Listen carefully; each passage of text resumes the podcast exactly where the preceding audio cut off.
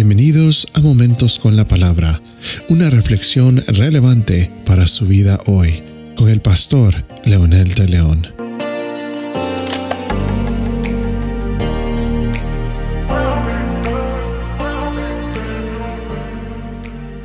San Juan en su primera epístola, capítulo 1, versículo 7, nos hace referencia a un pasaje extraordinario que tiene que ver con la vida del cristiano, con su vida diaria. Dice el versículo 7, mas si andamos en la luz, como Él está en la luz, tenemos comunión los unos con los otros, y la sangre de Jesús su Hijo nos limpia de todo pecado. Andar en la luz significa estar presente, inmerso, estar consciente de que hay una manera de vivir diferente a los que viven en la oscuridad. Hoy en día, vamos a comparar la luz de la que menciona Juan a un GPS, un GPS, que uno solamente le agrega una dirección e inmediatamente este aparatito nos dice exactamente por dónde debemos caminar, dónde debemos cruzar y hasta dónde podemos llegar según la dirección que le pusimos. Es impresionante la forma como la tecnología está funcionando hoy. De alguna manera el GPS es un mapa, es un mapa descriptivo que nos va llevando paso a paso por donde tenemos que ir. La luz es algo similar. Es un mapa descriptivo que nos indica por dónde caminar. De alguna manera, la luz no solamente significa claridad, la luz significa convicciones y creencias que nosotros ya vivimos, experimentamos o abrazamos cuando venimos al Señor Jesucristo. Vivir en la luz es vivir la experiencia de la santidad, vivir en la experiencia de lo que Dios quiere para nosotros diariamente. Nuestro estilo de vida tiene que estar confinado precisamente a los valores eternos del reino de Dios. Y esto es uno de ellos, la luz.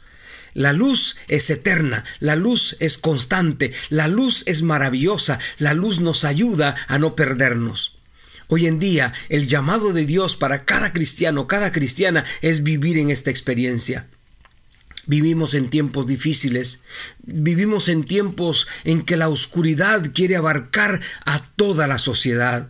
Pero mientras la luz exista, mientras nosotros los cristianos brillemos con la luz de Jesús y demos a conocer el mensaje poderoso del Evangelio, ese mensaje transformador, eso es vivir en la luz en esa luz preciosa eterna de Dios.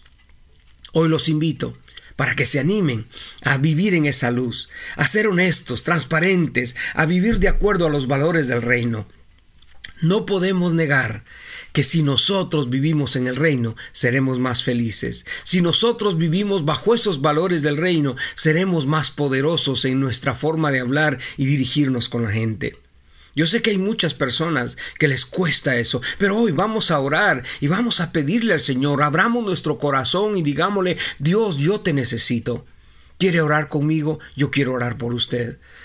Padre de la Gloria, en el nombre poderoso de Jesús, venimos para suplicarte, Señor, que tu Espíritu Santo venga sobre nosotros, tome el control de nuestro corazón, que tu Espíritu Santo, Señor, llene nuestra vida para que podamos vivir en la luz que tú demandas que vivamos.